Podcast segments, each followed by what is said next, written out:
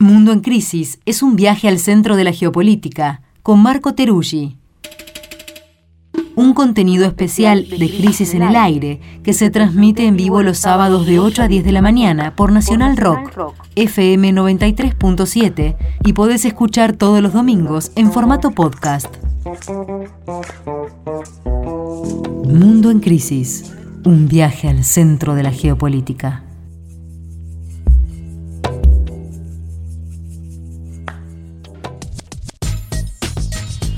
Son las 9, casi y 5 de la mañana. Esta es nuestra sección Mundo en Crisis que compartimos con nuestro compañero, amigo Marco Teruggi. Marco, ¿cómo andás?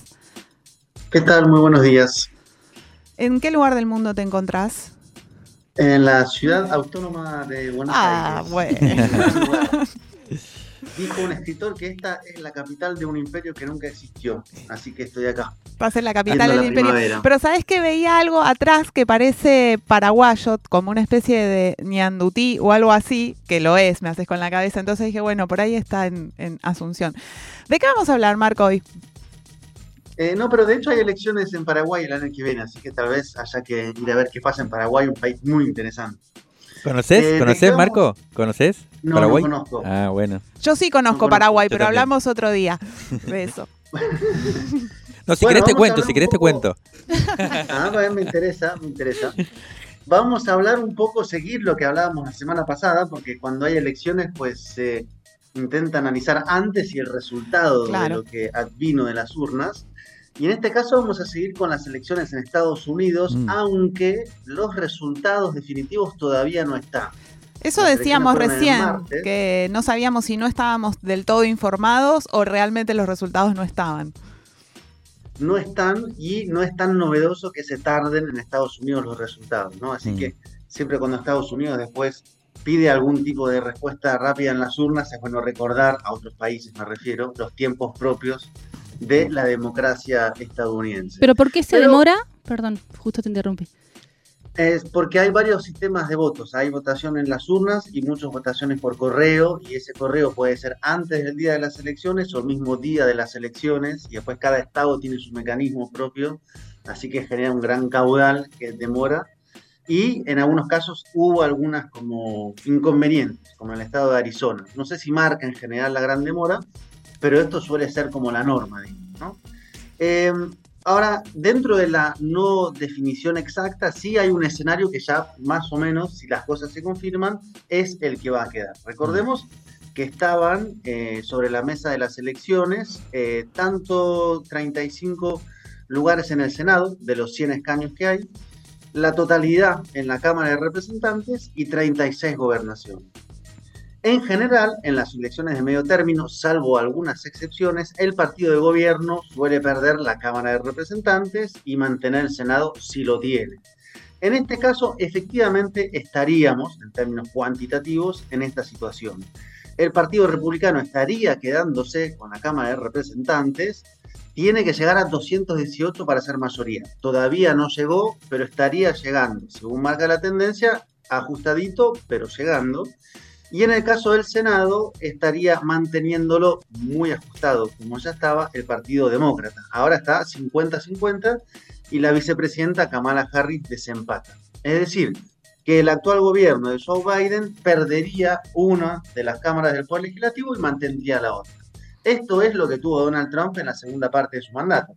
Perdió la Cámara de Representantes, donde estaba Nancy Pelosi, que desde ahí le hicieron el intento de impeachment y mantuvo el Senado. Así que en términos de resultado, de estructura de cómo va a quedar, no es tan fuera de lo común y no es el escenario catastrófico para los demócratas. Y acá viene un poco el análisis, digamos, quién ganó, quién perdió, o cómo estaba cada uno antes de las elecciones para evaluar cómo percibe su resultado. Y ahí yo creo, en primer lugar, que hay algo que ya todos los analistas coinciden, es que no hubo esa gran victoria republicana. Muchas encuestas anticipaban esto que se llamaba una ola roja, roja no por la ideología, sino por el color del partido. Eh, tal ola roja no sucedió. Entonces vemos que no se quedaron con las dos cámaras, donde están ganando están llegando ajustados y en términos de estados, de los 36 estados, está relativamente equiparado las gobernaciones que se quedan los republicanos con las gobernaciones que se quedan los demócratas. Entonces, ante esta gran expectativa inicial, finalmente es mucho más reñido de lo que se esperaba. Ahí, claro, cuando hay este tipo de situaciones, se empieza a sacar la factura, a ver a quién se le echa el peso de este resultado, no malo, pero no bueno como se había esperado. Y el principal apuntado es Donald Trump. Y acá hay todo un debate que se ha abierto acerca de cuál es su responsabilidad y si finalmente no llegó un poco la hora de Donald Trump. Dicho sea de paso, él el día antes de las elecciones dijo que este martes 15 va a ser un gran anuncio, que no quería opacar lo que iba a pasar el martes de las elecciones 8, pero que este 15 iba a ser un gran anuncio, lo que todo el mundo entendió que era su lanzamiento como candidato presidencial. La pregunta ahora es, ¿va a anunciar el 15 su lanzamiento como candidato presidencial? Mm. Bueno, eso es una de las grandes preguntas. En todo caso, Trump tiene como una particularidad, porque es un presidente que perdió su reelección, pero que seguía cargando con un aura de ganador. Alguien que perdió, pero sigue teniendo como cierta, digamos, eh, impregno en imagen de quién puede conducir una victoria. Bueno, esto quedó evidentemente en crisis. Yo no sé si va a anunciar o no el martes su candidatura presidencial, ni si efectivamente lo van a intentar sacar del medio del Partido Republicano. En todo caso, es un poco el gran perdedor. Hay un gran ganador dentro del Partido Republicano, que es el gobernador de la Florida, que salió reelecto. Es un personaje que hay que ponerle el ojo porque es posible, cuando no probable, que intente disputar el partido para ir a las elecciones presidenciales. Se llama Ron DeSantis, logró una muy buena elección y es, digamos, la agenda ultraconservadora en términos sociales. Es el que sacó una ley para, por ejemplo, prohibir en las escuelas primarias que se hable de todo lo que es eh, educación, no sé si puede hablar de la diversidad de género, no se puede hablar de la homosexualidad. Eso lo prohibió, tiene una agenda ultraconservadora en lo social.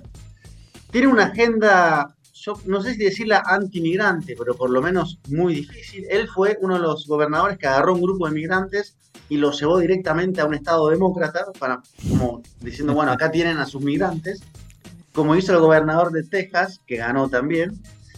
Y bueno, este Ron DeSantis ganó además en los sectores latinos en la Florida, lo cual a uno le hace como bastante ponerse a pensar. Claro. Tal vez predomina más esta agenda muy conservadora eh, de alguien que cuando ganó Gustavo Petro en Colombia lo acusó de ex narcoterrorista marxista, el famoso Ron DeSantis que se permitió señalar al presidente electo de Colombia como narcoterrorista marxista, digamos, ¿no? Entonces, esa es la renovación, entre comillas, o quien estaría disputándole a Donald Trump, para verla toda.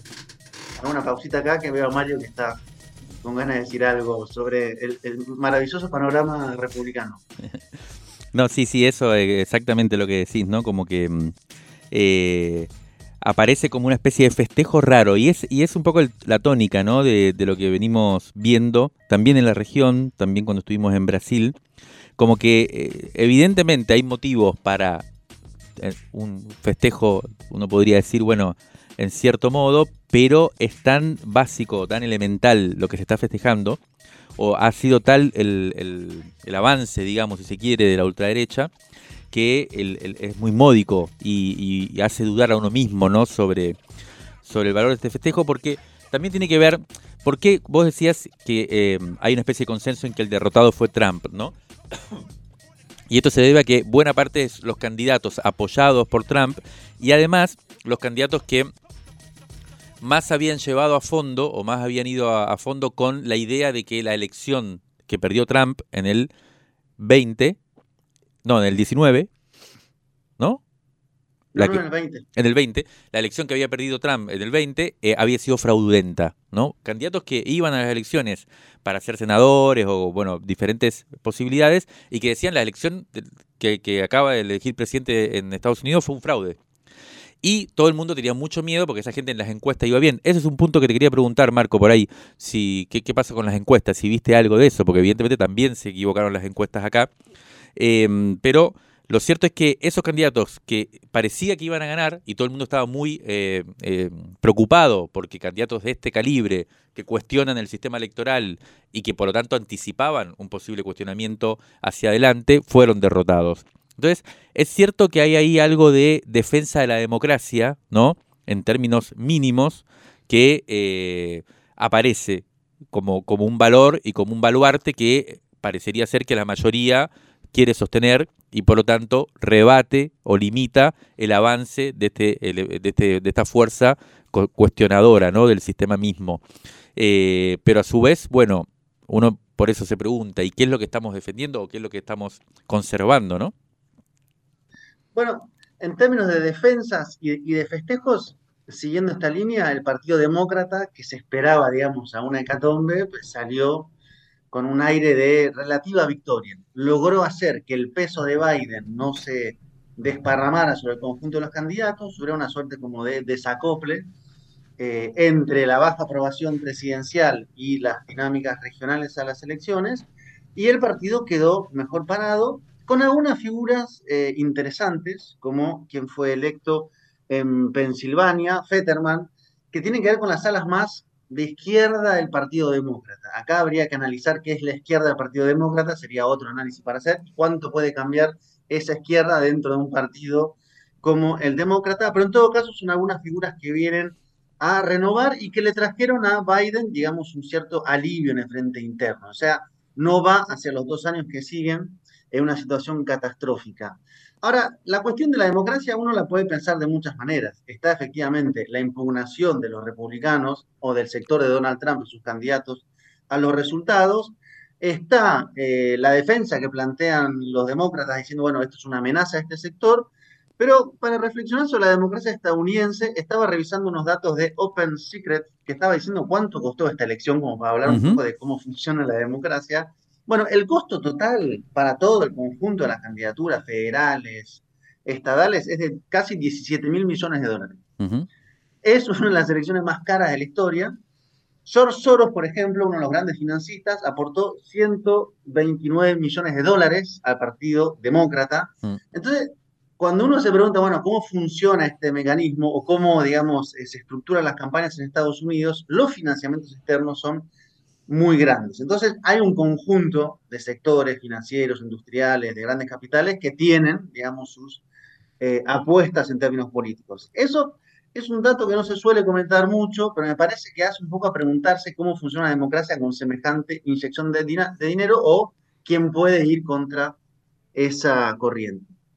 Luego hay algunos ítems de las elecciones. Uno es el tema del aborto, que fue aprobado en seis estados, que son Michigan, California, Vermont, Kentucky, Carolina del Norte y Pensilvania, que se votaba adentro para que quede escrito en la Constitución regional que el aborto es legal. Esto desde que este año se lo quitó como derecho federal. Así que también tenemos ahí un aporte, digamos, en cuanto a un retroceso que estaba habiendo en materia de derechos y que da una fotografía, y me parece acá hay un punto interesante de una sociedad estadounidense que está relativamente partida. Hay un sector muy conservador, un mm. sector que está muy a la derecha, muy con una agenda anti-migrante, porte de armas, y un sector que mantiene una serie de valores progresistas, que se pronuncia a favor del aborto, que tiene algunas líneas más eh, inclusivas respecto a la inmigración.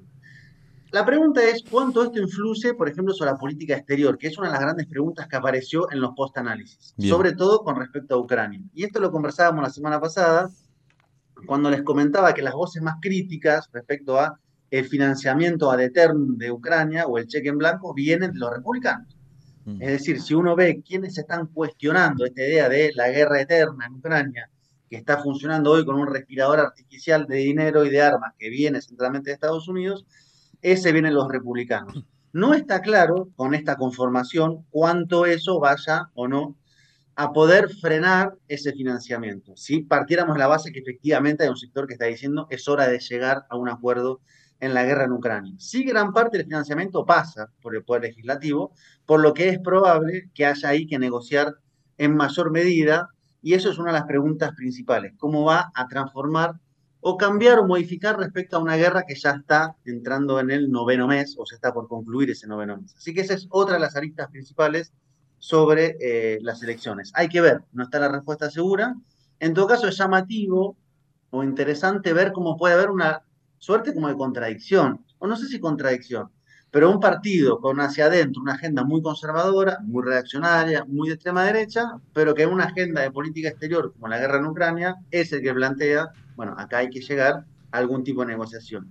Y un partido progresista, con la agenda del aborto, con la agenda, de los agenda por lo menos formalmente, los migrantes, hacia la guerra de Ucrania, plantea, digamos, una suerte de prolongación sin fin. Así que bueno, esto sería una tentativa inicial, finalmente es mucho más reñido de lo que se esperaba. Ahí, claro, cuando hay este tipo de situaciones, se empieza a sacar la factura, a ver a quién se le echa el peso de este resultado, no malo, pero no bueno como se había esperado. Y el principal apuntado es Donald Trump. Y acá hay todo un debate que se ha abierto acerca de cuál es su responsabilidad y si finalmente no llegó un poco la hora de Donald Trump. Dicho sea de paso, él el día antes de las elecciones dijo que este martes 15 va a ser un gran anuncio, que no quería opacar lo que iba a pasar el martes de las elecciones 8, pero que este 15 iba a ser un gran anuncio, lo que todo el mundo entendió que era su lanzamiento como candidato presidencial. La pregunta ahora es, ¿va a anunciar el 15 su lanzamiento como candidato presidencial?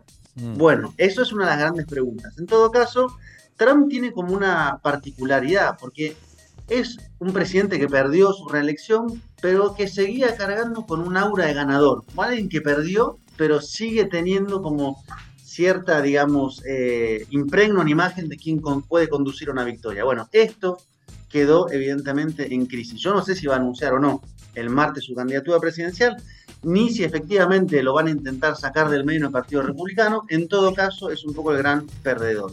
Hay un gran ganador dentro del Partido Republicano, que es el gobernador de la Florida, que salió reelecto. Es un personaje que hay que ponerle el ojo porque es posible, cuando no probable, que intente disputar el partido para ir a las elecciones presidenciales. Se llama Ron DeSantis, logró una muy buena elección y es, digamos, la agenda ultraconservadora en términos sociales. Es el que sacó una ley para, por ejemplo, prohibir en las escuelas primarias que se hable de todo lo que es eh, educación, no sé si puede hablar de la diversidad de género, no se puede hablar de la homosexualidad. Eso lo prohibió, tiene una agenda ultraconservadora en lo social. Tiene una agenda, yo no sé si decirla antimigrante, pero por lo menos muy difícil. Él fue uno de los gobernadores que agarró un grupo de migrantes y lo llevó directamente a un estado demócrata, para, como diciendo, bueno, acá tienen a sus migrantes, como hizo el gobernador de Texas, que ganó también. Y bueno, este Ron DeSantis ganó además en los sectores latinos en la Florida, lo cual a uno le hace como bastante ponerse a pensar. Claro. Tal vez predomina más esta agenda como muy conservadora eh, de alguien que cuando ganó Gustavo Petro en Colombia lo acusó de ex narcoterrorista marxista, el famoso Ron DeSantis que se permitió señalar al presidente electo de Colombia como narcoterrorista marxista, digamos, ¿no? Entonces, esa es la renovación, entre comillas, o quien estaría disputándole a Donald Trump, para verla toda. Hago una pausita acá que veo a Mario que está con ganas de decir algo sobre el maravilloso panorama republicano. No, sí, sí, eso es exactamente lo que decís, ¿no? Como que mm, eh, aparece como una especie de festejo raro y es, y es un poco la tónica, ¿no? De, lo que venimos viendo también en la región, también cuando estuvimos en Brasil, como que eh, evidentemente hay motivos para eh, un festejo, uno podría decir, bueno, en cierto modo, pero es tan básico, tan elemental lo que se está festejando, o ha sido tal el, avance, digamos, si se quiere, de la ultraderecha, que es muy módico y, hace dudar a uno mismo ¿no? sobre, sobre el valor de este festejo, porque también tiene que ver, ¿por qué vos decías que eh, hay una especie de consenso en que el derrotado fue Trump, ¿no? Y esto se debe a que buena parte de los candidatos apoyados por Trump y además los candidatos que más habían llevado a fondo o más habían ido a, fondo con la idea de que la elección que perdió Trump en el 20, no, en el 19, ¿no? en el 20. En el 20, la elección que había perdido Trump en el 20 eh, había sido fraudulenta, ¿no? Candidatos que iban a las elecciones para ser senadores o, bueno, diferentes posibilidades y que decían la elección que, que acaba de elegir presidente en Estados Unidos fue un fraude. Y todo el mundo tenía mucho miedo porque esa gente en las encuestas iba bien. Ese es un punto que te quería preguntar, Marco, por ahí. Si, ¿qué, pasa con las encuestas? Si viste algo de eso, porque evidentemente también se equivocaron las encuestas acá. Em, pero lo cierto es que esos candidatos que parecía que iban a ganar y todo el mundo estaba muy eh, eh, preocupado porque candidatos de este calibre que cuestionan el sistema electoral y que por lo tanto anticipaban un posible cuestionamiento hacia adelante, fueron derrotados. Entonces, es cierto que hay ahí algo de defensa de la democracia, ¿no? En términos mínimos, que eh, aparece como, como un valor y como un baluarte que parecería ser que la mayoría quiere sostener y por lo tanto rebate o limita el avance de, este, de, este, de esta fuerza cuestionadora ¿no? del sistema mismo.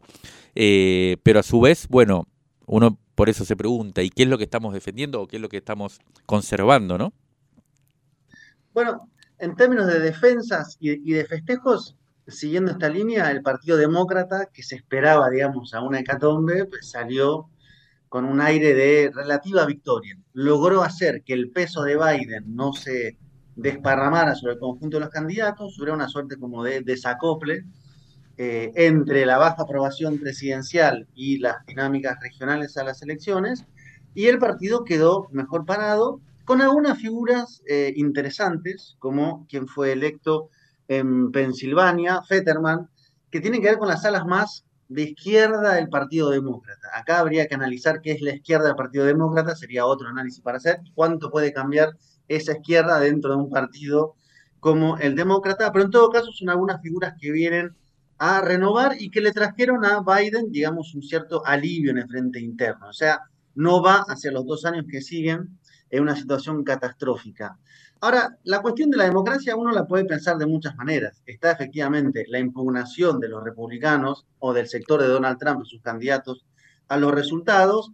Está eh, la defensa que plantean los demócratas diciendo, bueno, esto es una amenaza a este sector. Pero para reflexionar sobre la democracia estadounidense, estaba revisando unos datos de Open Secret que estaba diciendo cuánto costó esta elección, como para hablar un poco de cómo funciona la democracia. Bueno, el costo total para todo el conjunto de las candidaturas federales, estadales, es de casi 17 mil millones de dólares. Es una de las elecciones más caras de la historia.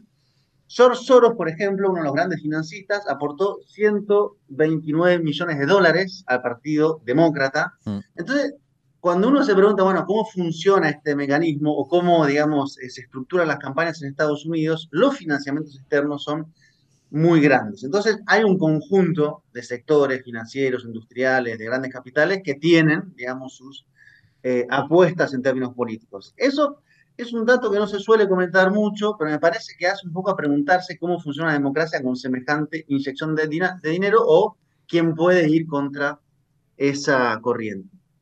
Luego hay algunos ítems de las elecciones. Uno es el tema del aborto, que fue aprobado en seis estados, que son Michigan, California, Vermont, Kentucky, Carolina del Norte y Pensilvania, que se votaba adentro para que quede escrito en la Constitución regional que el aborto es legal. Esto desde que este año se lo quitó como derecho federal. Así que también tenemos ahí un aporte, digamos, en cuanto a un retroceso que estaba habiendo en materia de derechos y que da una fotografía, y me parece acá hay un punto interesante de una sociedad estadounidense que está relativamente partida. Hay un sector muy conservador, un mm. sector que está muy a la derecha, muy con una agenda anti-migrante, porte de armas, y un sector que mantiene una serie de valores progresistas, que se pronuncia a favor del aborto, que tiene algunas líneas más eh, inclusivas respecto a la inmigración.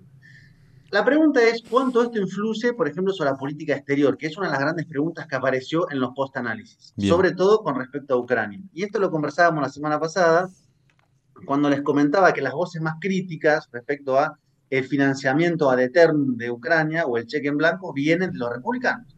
Mm. Es decir, si uno ve quiénes están cuestionando esta idea de la guerra eterna en Ucrania, que está funcionando hoy con un respirador artificial de dinero y de armas que viene centralmente de Estados Unidos, ese vienen los republicanos. No está claro con esta conformación cuánto eso vaya o no a poder frenar ese financiamiento. Si partiéramos la base que efectivamente hay un sector que está diciendo es hora de llegar a un acuerdo en la guerra en Ucrania. Si gran parte del financiamiento pasa por el Poder Legislativo, por lo que es probable que haya ahí que negociar en mayor medida, y eso es una de las preguntas principales, cómo va a transformar o cambiar o modificar respecto a una guerra que ya está entrando en el noveno mes o se está por concluir ese noveno mes. Así que esa es otra de las aristas principales sobre eh, las elecciones. Hay que ver, no está la respuesta segura. En todo caso, es llamativo o interesante ver cómo puede haber una suerte como de contradicción, o no sé si contradicción, pero un partido con hacia adentro una agenda muy conservadora, muy reaccionaria, muy de extrema derecha, pero que una agenda de política exterior como la guerra en Ucrania es el que plantea bueno, acá hay que llegar a algún tipo de negociación. Y un partido progresista, con la agenda del aborto, con la agenda, de los agenda por lo menos formalmente, los migrantes, hacia la guerra de Ucrania, plantea, digamos, una suerte de prolongación sin fin. Así que bueno, esto sería un primer pantallazo. Perfecto. Bueno, eh, no sé si hay mucho más tiempo, ¿no? Pero había, eh, ya, un poco lo, planteaste, las repercusiones hacia, hacia afuera, ¿no? En la política exterior de Estados Unidos. Yo diría que, a, priori, no sé cómo la ves, pero me, da la sensación de que la derrota, entre comillas, y, la puesta en cuestión del relanzamiento de Trump como el gran eh, elector o el gran candidato para las elecciones de dentro de dos años, de alguna manera influye, creo yo, de manera inmediata también en la coyuntura brasileña, ¿no? que, la, que la que estábamos viendo con una transición compleja, con un Bolsonaro que no se termina de decidir a reconocer la derrota eh, y que también quizás estaba esperando el resultado del martes para ver si sus ansias, digamos, de resistencia eh, ganaban, ganaban algunas acciones o no. Y me da la sensación de que la derrota de Bolsonaro hace, ¿cuánto? 15 días en Brasil y la derrota de Trump ahora eh, es un dato, ¿no? Es una línea eh, posible. No sé si querés cerrar ya con, algún otro elemento de, la influencia que puede tener en la región, digamos, la elección de, Estados Unidos. Hay que ver, han ganado algunos personajes que en términos políticos a la región son de los más agresivos, como Marco mm. Rubio, que repitió en el Senado, que es mm. de la Florida, que es la línea más injerencista abiertamente en una administración que ha tenido una política que habría que sacarle mucha punta al lápiz para analizar cómo ha sido en la región. Me parece que es particularmente compleja e interesante y lo veníamos viendo con la elección de Brasil, cómo jugó Estados Unidos, por qué apoya a ciertos progresismos, por qué le da la espalda a ciertas derechas. Finalmente, voy a cerrar con esto. Me parece que, digamos, el andamiaje con el cual está construido el sistema estadounidense es un poco antisísmico, no es una arquitectura que resista a los terremotos. ¿Qué quiero decir con esto? Que aún que haya unos cambios, disputas en superficie, hay, digamos, eh, algo muy consolidado que difícilmente se vea permeado a grandes cambios, aún con estos clivajes, que no quiere decir que sean menores o de segundo nivel, eh, en lo que pasa aguas arriba. Entonces, esa violencia política, esas impugnaciones a la democracia, creo que están hechas sobre una arquitectura política estatal que resiste a ese tipo de eh, terremotos. Por eso se me ocurrió la imagen de arquitectura antisémica, pero bueno, un poco la idea es esa, digamos, ¿no? ¿Cuánto cambia finalmente la victoria de uno u otro presidente? Estamos este llegando. senadores. Estamos llegando al final de esta sección Mundo en Crisis. Gracias Marco por compartirla con nosotros. Nos encontramos por acá el sábado que viene. Cae la noche y su oscuridad. Salen los miedos y demonios de años atrás. No me podés ignorar, te voy a incomodar. Conozco la calle por ser una bruja, hija de la luna, que aunque quemes, no se olvida, que aunque quemes, sigue viva. La noche está tan linda, no voy a quedarme durmiendo. La noche es un gato y me está sonriendo. La noche me alumbra, ya la estoy siguiendo. La noche y su hermosa negritud. No es que salga mucho, es que vuelvo poco.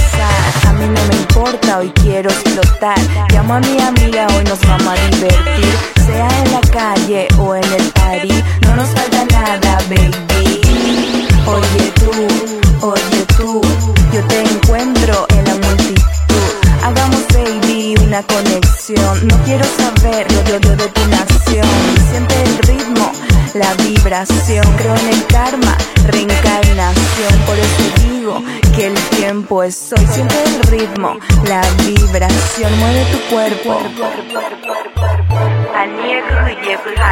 A la noche somos de cartón, estamos brillando.